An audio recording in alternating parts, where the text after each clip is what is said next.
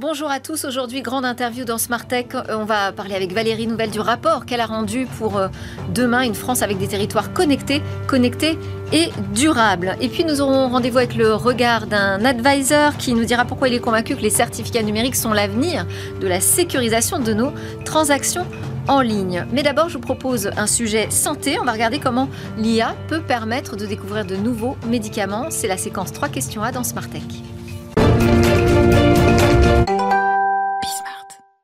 Alors, une nouvelle plateforme est née qui va permettre de découvrir de nouveaux médicaments et cela grâce à l'intelligence artificielle. Bonjour Yann Gaston Maté, vous êtes euh, le cofondateur et le PDG d'Ictos, donc société d'intelligence artificielle qui travaille justement sur l'innovation, la recherche euh, de médicaments, notamment dans le domaine du cancer, je devrais dire des cancers, peut-être certains cancers en particulier?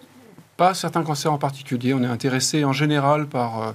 Par, la découverte de médicaments euh, dans de nombreuses maladies, plus particulièrement dans le cancer. Mais notre plateforme permet en fait euh, de s'attaquer à toutes sortes de maladies. Et donc, euh, on n'a pas fait de choix. Pour lesquels on n'arrive on pas à trouver les bons traitements? En fait, la problématique fondamentale à laquelle on s'attaque chez Ictos, c'est de résoudre la difficulté pour des chimistes, des chercheurs chimistes, de trouver euh, rapidement, facilement et à faible coût euh, des molécules susceptibles de répondre à un besoin thérapeutique en s'attaquant à une cible biologique pour traiter une maladie. Et en fait, très classiquement, ça prend des années, des millions d'euros d'investissement euh, d'arriver à trouver ces molécules et souvent les projets échouent. Et donc c'est là que l'intelligence artificielle vient jouer un rôle? Exactement. Grâce à l'intelligence artificielle, on est capable d'explorer plus rapidement et plus efficacement ce qu'on appelle l'espace chimique, et de trouver ainsi plus facilement des molécules qui sont susceptibles de répondre au cahier des charges des chercheurs. Plus facilement, plus rapidement Plus rapidement, extrêmement plus rapidement. Avec l'intelligence artificielle qu'on développe chez Ictos, on peut accélérer, euh, gagner des mois très importants dans l'identification de ces, de ces bonnes molécules et aussi réduire le coût de ces expériences et réduire le taux d'échec. Donc c'est vraiment ce qu'on fait chez Ictos depuis des années et des années. Alors, euh, je ne l'ai pas dit, mais vous êtes une société française basée à Paris. Vous venez de, réussir euh, une levée de fonds de 15 euh, millions d'euros, 15 millions et demi, oui. en série A, donc pour lancer cette plateforme, Ictos Robotics. quels sont vos espoirs Pas forcément à long terme, moi ce qui m'intéresse c'est de savoir à court terme, très rapidement, qu'est-ce qui va se passer? Très bien. En fait, cette plateforme Ictos Robotics qu'on est en train de développer, elle combine des technologies d'intelligence artificielle qu'on développe depuis plusieurs années chez Ictos avec une plateforme robotisée pour automatiser la synthèse des molécules. Parce qu'on s'est rendu compte que c'est une bonne chose d'être capable d'imaginer des molécules intéressantes très vite grâce à l'IA qui ont plus de chances d'avoir de bonnes propriétés et ainsi de faire progresser le projet. Mais il est aussi nécessaire de réduire le temps de synthèse. Car le, le temps nécessaire finalement pour fabriquer la molécule au laboratoire et générer des données expérimentales souvent il est beaucoup trop long. Et on s'est dit qu'il était indispensable non seulement de jouer sur l'imagination, la conception de la molécule, mais aussi sur sa réalisation. Et c'est tout l'objectif euh, d'Ictos Robotics, de coupler intelligence artificielle et automatisation robotique. Donc robotique au sens physique du terme. au sens physique du terme. Très concrètement, on utilise des robots qui sont des machines euh, assez, qui sont pas très impressionnantes. Ce ne sont pas des, robots humanoïdes, hein. ce sont des, robots qui sont assez similaires avec des bras automatisés, assez similaires à ce qu'on pourrait trouver dans l'automobile euh, ou autre pour faire des voitures. en usine. Mais la, manière très particulière qu'on a d'utiliser grâce de les piloter grâce à l'intelligence artificielle change complètement euh, la valeur ajoutée qu'on peut espérer de ces robots et euh, le facteur d'accélération et de réduction de coûts dans la découverte de médicaments. Alors, quelles sont les conditions pour véritablement passer à l'échelle, hein, pour que ça fonctionne, qu'on accélère dans, ce domaine qui est crucial? Euh, Je dirais les conditions peut-être d'organisation, de, process, de financement, mais peut-être aussi réglementaire, parce que dans le médicament, ce qui est complexe aussi, c'est d'obtenir le cachet pour euh, mettre son médicament sur le marché. Tout à fait. Alors si on s'intéresse plus globalement au sujet de l'IA pour la découverte et le développement des médicaments, il y a en fait, d'une certaine manière, trois sujets. Le premier sujet, c'est de trouver de nouvelles cibles thérapeutiques. C'est pour traiter la biologie. On a maintenant des, tonnes, des, volumes considérables de données biologiques, et il y a beaucoup de sociétés d'IA qui travaillent pour identifier de nouvelles cibles qui vont pouvoir permettre de répondre à des besoins non satisfaits. Ça, c'est quelque chose pour lequel l'IA a déjà démontré qu'elle était capable d'apporter beaucoup de valeur. Et il y a énormément de sociétés très, qui ont beaucoup de, succès dans ce domaine. La deuxième application, c'est trouver plus rapidement des molécules. C'est là que nous, Ictos, on se positionne. Une fois qu'on a une cible, on est capable de réduire le temps nécessaire pour trouver de bonnes molécules. Mais la troisième étape, qui est sans doute la, plus complexe et la plus difficile et la plus longue et la plus chère, c'est d'arriver à, réduire le, taux d'échec du développement de ces molécules, c'est-à-dire de moment où on rentre en phase 1 jusqu'au moment où on arrive sur le marché, et d'arriver à accélérer cette étape d'essai clinique qui aujourd'hui est très longue, et de rendre, voilà, de, rendre ça plus efficace et moins cher. Et cette, cette troisième étape, c'est véritablement le très gros challenge des années à venir. Et nous, bon, Ictos, on n'est pas sur ce sujet-là, parce qu'on a déjà suffisamment à faire pour euh, automatiser et accélérer la découverte. Vous êtes sur cette chaîne, en tout cas, d'accélération. Merci beaucoup. Merci Yann Gaston Maté, donc cofondateur et PDG d'Ictos. Allez, tout de suite, c'est le moment de notre grande interview. On va parler de nos territoires, territoires connectés et durables.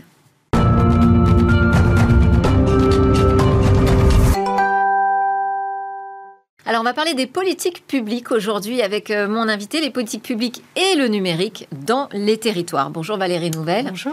Alors merci beaucoup d'être avec nous. Vous êtes la vice-présidente du Conseil départemental de la Manche. Vous êtes en charge de la transition et de l'adaptation au changement euh, climatique. Et on s'est rencontrés euh, toutes les deux lors de l'université d'été euh, du très haut débit à Bourges. Je vous ai rapidement interviewé parce que vous étiez en train, enfin vous alliez remettre votre rapport à distance finalement au ministre du numérique Jean-Noël Barrot, un rapport qui porte sur le sujet des territoires connectés et durables. Je crois que vous venez de remettre d'ailleurs en main propre la version originale à Dominique Faure lors du Salon des maires. Oui, exactement. J'ai pu effectivement remettre le rapport euh, et à Jean-Noël Barrot et Dominique Faure. Et donc le rapport sur la version euh, entière, parce que j'avais remis les synthèses des recommandations euh, à Bourges. Et donc là, voilà, c'est l'info aussi à communiquer tant aux industriels qu'aux collectivités. C'est que le rapport est maintenant disponible dans sa version entière. Mais alors, qu'est-ce qu'elle veut dire cette mission? Quel est le point de départ? Pourquoi se poser cette question des territoires connectés et durables? Les ministres Barrot et Fort avaient constaté qu'il y avait de très belles initiatives sur les territoires, euh, des belles réussites en, partenariat entre collectivités et industriels, mais il manquait quelque chose pour que vraiment ça monte en puissance et qu'on ait un vrai numérique développé au service de la transition écologique. Donc le constat, c'est que le numérique n'est pas suffisamment développé? Il est développé quand euh, les collectivités ont conscience de ce qu'il peut vraiment apporter au quotidien pour, euh, pour leurs administrés. Et euh, j'ai constaté au cours de la mission qu'en fait, il y avait d'un côté une offre des industriels, souvent matures, très intéressants, soit de grands groupes, soit de petites entreprises, et puis en face des besoins des collectivités et que les deux ne se rencontraient pas forcément. Ouais, Alors, il y a aussi ce, ce, mot durable, moi, m'a fait réagir. Je me suis dit, mais est-ce que c'est pas une réponse à une loi qui a déjà été votée en 2021, la loi Rennes, hein, qui parle justement d'un numérique responsable? Il faut faire la différence entre le numérique responsable qui va plutôt concerner euh, les équipements, les infrastructures, euh, tout ce qu'on va mettre en place pour développer les usages. Pour réduire l'empreinte du numérique. Oui. Donc là, on réduit l'empreinte. Et puis cette notion en fait d'usage durable, où là en fait, il faut regarder plus loin que le numérique. Euh, je vous donne un exemple. Si l'on travaille sur l'éclairage public, quelque chose qui intéresse beaucoup les collectivités, on peut effectivement choisir des capteurs, des candélabres, donc qui sont euh, euh, éco-conçus pour répondre à ce, côté éco-responsable. Mais ce qui est le plus important, c'est qu'en fait, avoir un, un éclairage public piloté par du numérique, ça va permettre de faire des économies d'énergie phénoménales. On est à 80% d'économies d'énergie sur les villes qui ont développé cet éclairage connecté. Donc la notion durable, il faut la remonter au niveau du cas d'usage. Et ça, c'est un vrai enjeu pour demain. Et est-ce que c'est déjà euh, quelque chose d'intégré justement euh, quand vous êtes allé euh, sur le terrain pour cette mission vous, allez, vous avez interrogé des élus locaux. Est-ce que pour eux, numérique et durabilité, enfin éco-responsabilité, ça va ensemble? Au moment où j'ai commencé ma mission, je sentais qu'il y avait un peu une opposition entre les, entre les deux, qui est quelque chose que je ne partage pas en tant qu'ingénieur, mais effectivement, les élus disaient euh, neutralité carbone en 2050 et puis sobriété et numérique. Est-ce que tout cela est bien compatible Mm. Et effectivement, la mission est venue positionner, c'était mon point de départ, le numérique comme accélérateur de transition écologique pour effectivement euh, à la fois rassurer les élus qui faisaient des choix euh, de développement d'usage numérique sur le fait qu'ils étaient dans la bonne direction, et puis euh, apporter cette vision, cette vision d'ensemble, cette vision globale du numérique au service de la transition. Alors, ce sont les, cabinets ministériels hein, qui sont venus euh, vous chercher pour euh, cette mission. Vous l'avez évoqué très rapidement, mais vous avez une formation d'ingénieur, même une expérience professionnelle hein, dans euh, l'ingénierie en génie civil, génie industriel pardon, et environnement.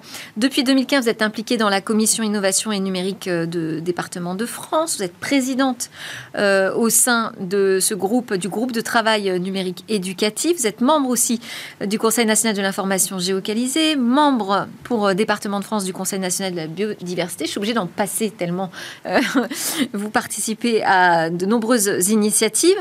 En fait, vous avez l'habitude de ce dialogue entre l'État et les euh, collectivités. C'était difficile de trouver un consensus sur ce point?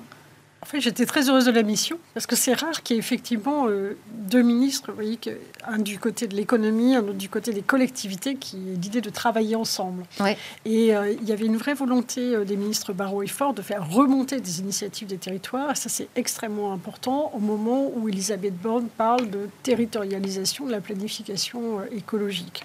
Donc, on est vraiment dans une approche qui est de faire remonter donc des belles expériences sur les territoires. Et ces belles expériences, on, les a parce qu'à un moment donné, on a des élus et des entreprises du numérique qui s'associent, qui travaillent ensemble, qui débroussaillent un certain nombre de, de chantiers euh, d'usage numérique euh, au service de l'intérêt général.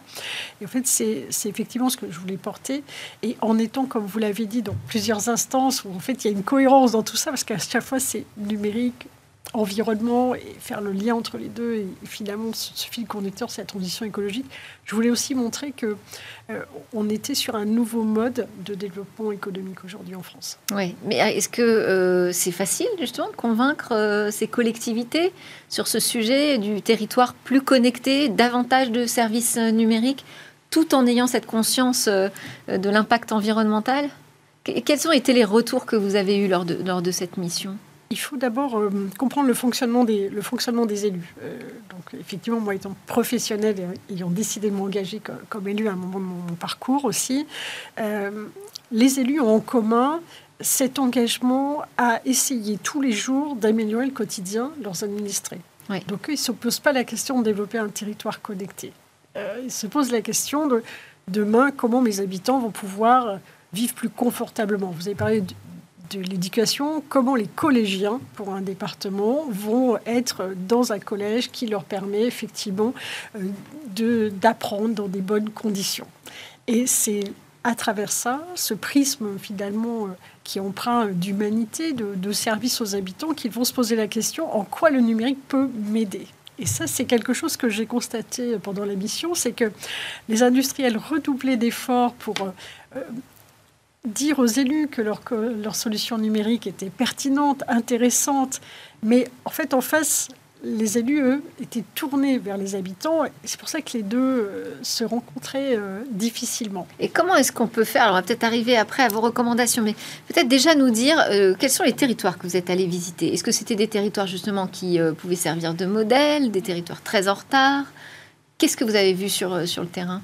Alors j'ai choisi euh, délibérément d'aller voir les, les territoires qui, euh, vous voyez, aujourd'hui se sont dit, allez, je me lance, je, je, je- je développe des usages numériques. Parce qu'il y en a effectivement, il y a des pionniers euh, depuis de nombreuses années qui, je pense, chaque fois qu'il y a une étude, une mission, on va, on va les voir, leur demander ce qu'ils font. Et en fait, j'ai choisi de, de voir ceux qui démarraient pour voir ce qui avait tout d'un coup déclenché euh, en fait, leur, euh, leur intérêt pour les usages. Bon, sans surprise, c'est lié au développement des infrastructures chez, chez eux, lié au New Deal. Mais euh, j'avais besoin de, de savoir pourquoi ils s'étaient lancés. Et puis, j'ai aussi été voir des territoires pionniers quand, en fait, ils permettaient d'illustrer des recommandations que j'avais envie de porter au niveau national. Et donc, j'ai été voir ces, ces territoires que j'ai dénommés dans mon rapport les territoires inspirants. D'accord. Je n'ai Alors- pas vu tout le monde. Alors justement, si on, pa- si on passe à la phase, la phase action, recommandation, on commence par quoi? Alors tout d'abord, il y a euh, une, euh, un discours des industriels qui disent, eh bien, écoutez, nous, on a des solutions matures, mais il faudrait nous donner une visibilité euh, de déploiement dans le temps, une visibilité sur les volumes, de façon à ce qu'on puisse avoir une vraie offre industrielle. Donc ce besoin de planification, il était très fort dans les demandes des industriels. Et du côté des collectivités territoriales, il y avait aussi une demande de dire, à un moment donné, avec l'État, on s'est retrouvé autour euh, du euh, plan France très haut débit. Ça a été une politique d'aménagement du territoire, le déploiement de la fibre dans toute la France. Eh bien, aujourd'hui, les usages, pour nous, c'est une vraie politique d'aménagement du territoire.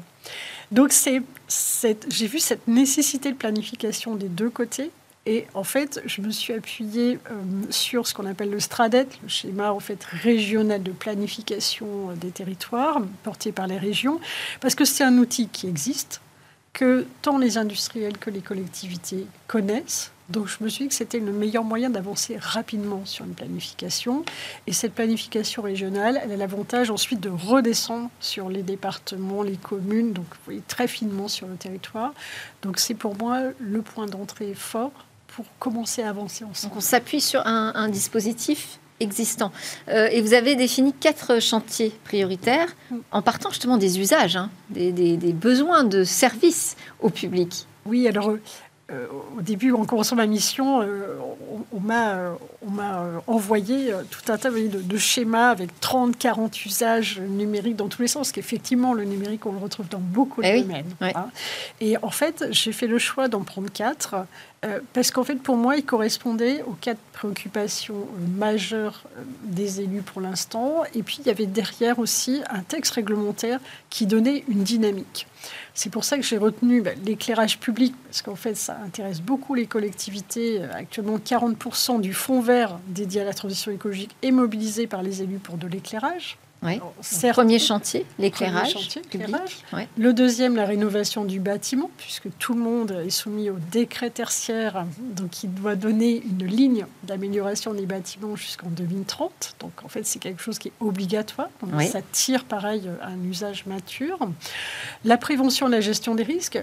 Vous l'avez dit, je suis des départements de la Manche, je sors d'une tempête, et où il a fallu effectivement éprouver la résilience du territoire et les outils numériques sont extrêmement pertinents pour organiser une gestion de crise, prévenir les risques. et je sais que c'est un sujet qui intéresse beaucoup et les élus et les habitants au quotidien.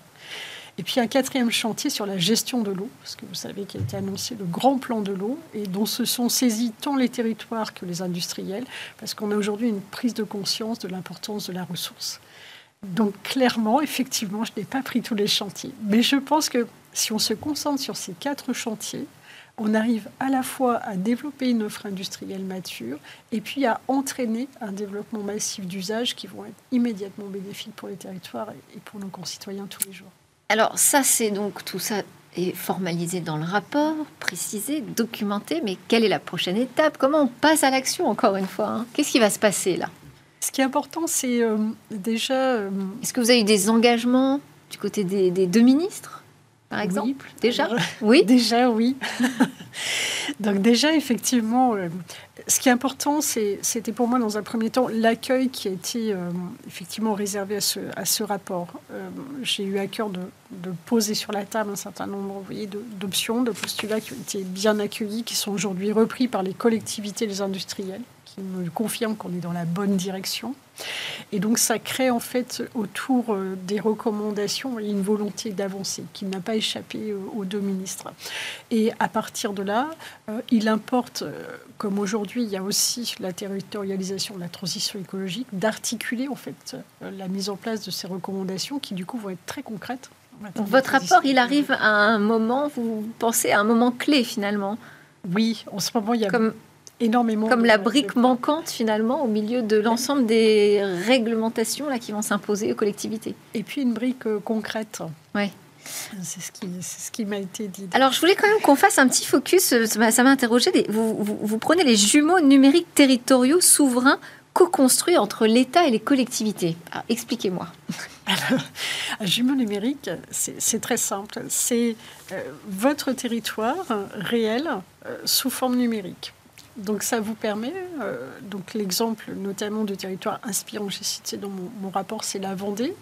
En fait, la Vendée dispose on va dire, d'une Vendée en forme numérique. Donc, ça veut dire que vous avez effectivement notamment euh, les maisons, toutes les maisons, toutes les circulations. Euh, vous êtes capable de savoir euh, si la maison a un rez-de-chaussée, un étage, une toiture. Donc, vous pouvez coupler ces données-là avec un cadastre solaire pour savoir le potentiel de photovoltaïque. Et puis, si vous avez besoin de faire intervenir les pompiers, vous pouvez aussi davantage les guider. Mais c'est très onéreux de, de construire un jumeau numérique de son territoire. Alors c'est toujours un investissement euh, fort au départ, hein, donc ça c'est vrai. Mais après, euh, ceux qui ont franchi ce pas-là, aujourd'hui ont des retours sur investissement qui sont vraiment euh, phénoménaux. Et notamment pour gérer les crises comme les tempêtes hein, que, vous citiez. Gestion de crise, mais aussi instruction du, permis de construire d'un habitant. On va beaucoup plus vite. Alors, je voulais, Valérie Nouvelle, qu'on termine ensemble avec une petite interview express que je vous ai préparée exprès pour vous. donc, ce sont des questions très binaires oui ou non, on a besoin de davantage de numérique dans les territoires Oui. Pour ou contre la 5G partout? La 5G sur des applications industrielles. Extrêmement intéressant. Vrai ou faux, on ne peut pas relier 100% des Français à la fibre optique? Si, on peut le faire. Ah J'aime ou je n'aime pas ceux qui disent que le numérique c'est un gadget polluant. Ah, je n'aime pas. On peut faire du numérique responsable. J'y crois ou j'y crois pas, les communes de plus de 50 000 habitants auront défini d'ici au 1er janvier 2025 leur stratégie numérique responsable, hein, telle que c'est prévu dans la Lorraine que je citais. Vous y croyez? Elles auront peut-être un petit peu de retard, mais la dynamique est là. Bon. Euh, c'est mieux ou moins bien les services publics numérisés? C'est mieux. Vous êtes sûr tout le temps? Oui. Si les agents sont formés à leur utilisation, si nos habitants aussi ont à leur disposition des outils qui sont pratiques. Parce qu'il y a une, inclusion numérique encore à travailler. Hein. Oui, mais le jour où on fera des applications euh, aussi euh, conviviales que des jeux vidéo, je pense que en termes d'inclusion, on fera un grand pas. Donc c'est mieux, enfin ce sera mieux euh, si. rêve ou cauchemar l'accélération dans l'intelligence artificielle? Eh bien, rêve si on la maîtrise au niveau éthique. Et c'est vrai que c'est un des atouts de la France. C'est sa vigilance sur des développements d'IA éthiques. Allez, une question un peu plus personnelle. Quelle est votre idée fixe, Valérie Nouvelle La transition écologique. Très bien. Génération. Merci beaucoup, Valérie Nouvelle, donc euh, vice-présidente du Conseil départemental de la Manche, qui a remis ce rapport territoire connecté et durable et qui nous en a livré les grandes lignes et les grandes recommandations. Merci beaucoup. Merci à vous. On termine cette édition avec le regard d'un advisor.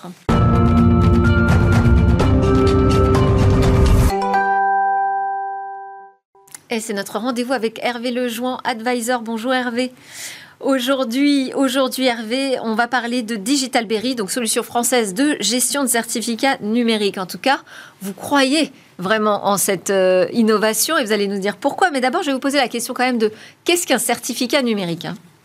Un certificat, c'est en fait c'est comme un passeport électrique qui permet de sécuriser les transactions et communications en ligne en garantissant le lien entre un propriétaire euh, que ce soit une entreprise, une entité, une association, un individu, et un site internet, un objet connecté, une machine ou un courriel. Donc c'est vraiment le lien. Euh, cela sert entre autres à s'authentifier, euh, à chiffrer des données, mais aussi à signer électroniquement des documents, comme le fait votre notaire. Alors concrètement, c'est quoi? Bah, C'est un fichier, en fait, c'est un fichier électronique qui combine à la fois des informations d'identité et une clé cryptographique qui va permettre de chiffrer les communications. Euh, le plus connu, le nom qu'on connaît tous un peu entre guillemets, c'est le certificat SSL euh, ou le certificat TLS, qui sont les, deux certificats les plus connus. Et une dématérialisation visuelle qu'on connaît tous très bien, c'est le fameux HTTPS qui est devant euh, le, nom des sites web lorsqu'on va sur un navigateur et qui a été utilisé en fait très tôt par des sites à la fois de e-commerce, des sites de banque pour sécuriser en fait tous les paiements et les transactions sur Internet. Et ça garantit, en fait, qu'est-ce que ça garantit? Ça garantit que ce certificat, euh, euh, que toutes les informations qui circulent entre finalement votre ordinateur et le site sont euh, chiffrées et donc entièrement sécurisées. donc, oui. Mais juste comment on, se procure ce, certificat numérique, Hervé? Alors, ben, ce certificat numérique, en fait, il, est, il, est, euh, fourni par une autorité de certification. Donc, ça peut être des sociétés privées, mais elles sont certifiées. En fait, elles agissent comme un tiers de confiance, comme à l'image d'une préfecture ou d'une mairie euh, qui va délivrer vos papiers d'identité. Donc, euh, donc ça, ça, veut dire aussi qu'aussi il y a de la fraude. Aussi, à chaque fois, pour une société, parce qu'il y en a qui sont petites, qui, qui souhaitent se procurer un certificat, il faut bien se renseigner sur la société ou cette autorité de certification pour éviter une fraude. Donc, euh, et, ce certificat, en fait, il contient un certain nombre d'informations comme l'URL du site à certifier, les coordonnées de l'entreprise ou de l'entité, la clé de chiffrement public, le nom de l'autorité de certification, sa signature et la date d'expiration du certificat.